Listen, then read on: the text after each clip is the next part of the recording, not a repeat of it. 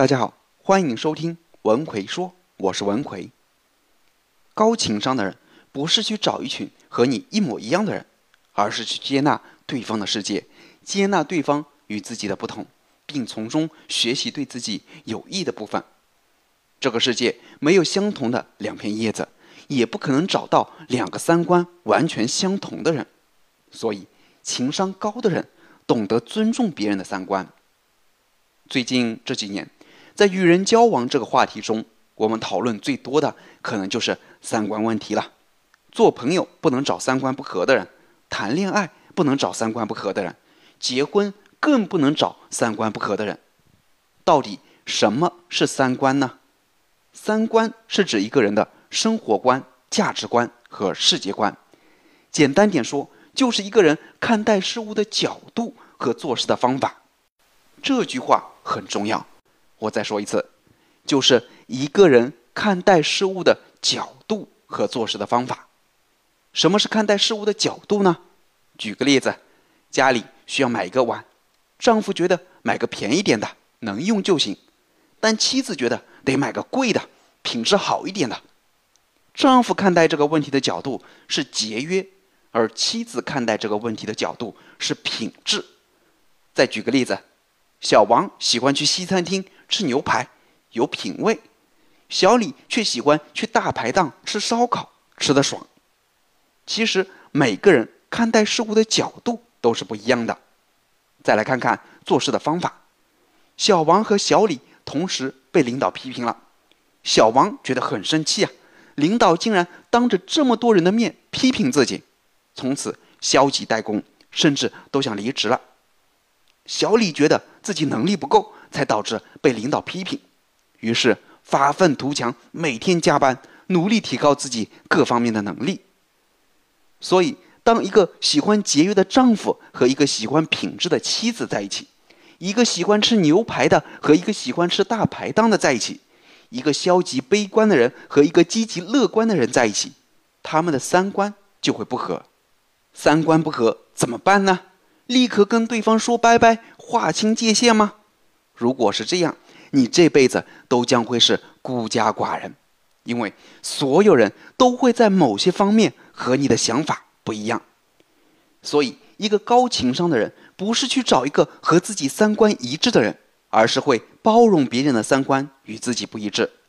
换句话说，就是允许别人看待事物的角度和做事的方法和自己不一样。刘嘉玲和梁朝伟的婚姻是香港娱乐圈的一段佳话，他们之间没有恋爱小鲜肉似的秀恩爱，再加上网上广为流传的梁朝伟和张曼玉的一段遗憾过往，让人们总是猜想。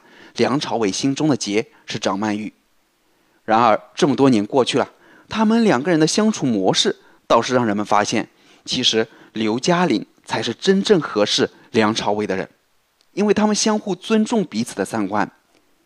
刘嘉玲喜欢社交，而梁朝伟喜欢宅在家里，喜欢一个人不开心了跑去广场喂鸽子。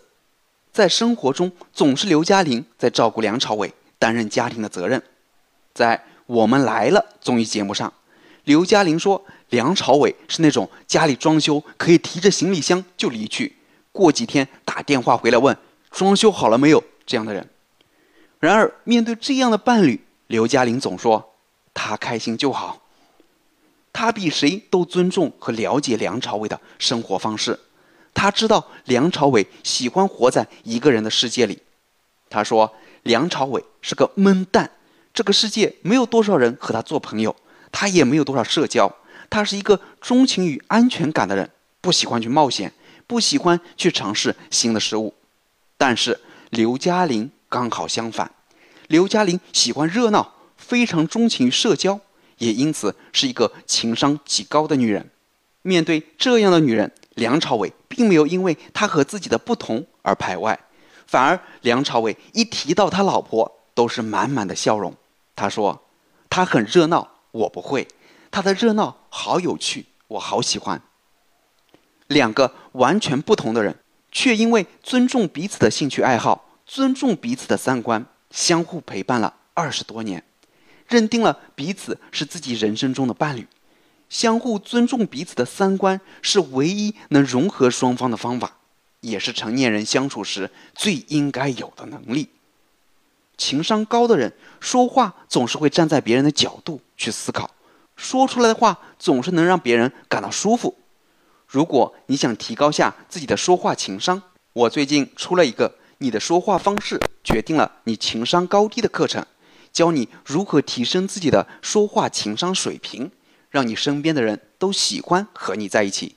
想学习的朋友可以关注我的微信公众号“文奎说”，然后在公众号里回复。说话情商就可以了。知乎上有人说，虽然三观不同，但是不同的世界观、价值观并不能说谁高谁低。相互尊重是为了体现一个人的修养。即便我不认同你，但是我也可以了解不同的三观。不尊重别人三观的人，只能是一个井底之蛙，因为你一直活在自己的世界里，看不到外面的世界。真正谦卑的人。懂得尊重别人的三观，并理解世界万物可以有不一样的解读方式。有一个故事，有人问孔子的弟子子贡：“一年到底有几个季节呀？”子贡心想：“这种问题还要问吗？”于是便回答：“春夏秋冬四个季节。”这个人摇头说：“不对，一年只有三季。”“哎，你搞错了，四季，三季。”最后，两人争执不下，决定打赌。如果是四季，这个人就向子贡磕三个头；如果是三季，子贡向这个人磕三个头。子贡心想，这次赢定了，于是准备带这个人去见孔子。正巧，这时孔子从屋里走出来，学生上前问道：“老师啊，一年有几个季节呀？”孔子看了一眼这个人，说：“一年有三季。”子贡没办法，只好乖乖的磕了三个头。这个人走了以后，子贡迫不及待的问老师：“老师，一年明明有四个季节，你怎么说只有三个季节呀？”孔子说：“你没看到刚才那个人全身都是绿色的吗？他是蚂蚱，蚂蚱是春天生，秋天就死的，他从来没有见过冬天。你讲三季他会满意，你讲四季讲到晚上都讲不通。”你吃亏，磕三个头无所谓。在这个故事里，孔子的弟子子贡和那个路过的人明显就不是同一个世界的人。面对这样不同三观的人，最好的做法就是不与之争辩。如果盲目的去争辩，就是在浪费自己的时间。两个人最好的关系，未必就是一起喜欢研究一本书、一部电影。最好的关系，也可以是我在床前安静的看书，你在电脑前忘我的玩游戏。我不会鄙视你的游戏，你也会偶尔来看看我最近在看什么书。偶尔不同又相互尊重，这样恰如其分的距离感，刚好可以为我们的感情加分。知乎上有一个问题：去过一百个以上的国家是一种什么样的体验？有一个回答是这样的。懂得了这个世界上没有绝对的正确，能够接受别人有不同的三观和其衍生出来的思考方式。遇到三观不同的人，懂得尊重和接受，显示的是你的胸襟和你的智慧，也是你的包容。而这些也恰恰决定了你生命中所有关系的质量。真正三观不同不能在一起的两个人，不管是伴侣还是朋友，其实无非都是彼此不尊重。大家的三观而已。每个人都要珍惜那些真正懂得尊重你三观的朋友。或许你分享的书籍他并不感兴趣，可是因为爱你，他愿意倾听你的开心，并且不泼你的冷水。合适的圈子，并不是找一群和你一模一样的人，而是你们可以互相接纳对方的世界，并可以从对方的世界中去学习你所要学习的部分。三观不同。不必强融，但请你学会相互尊重。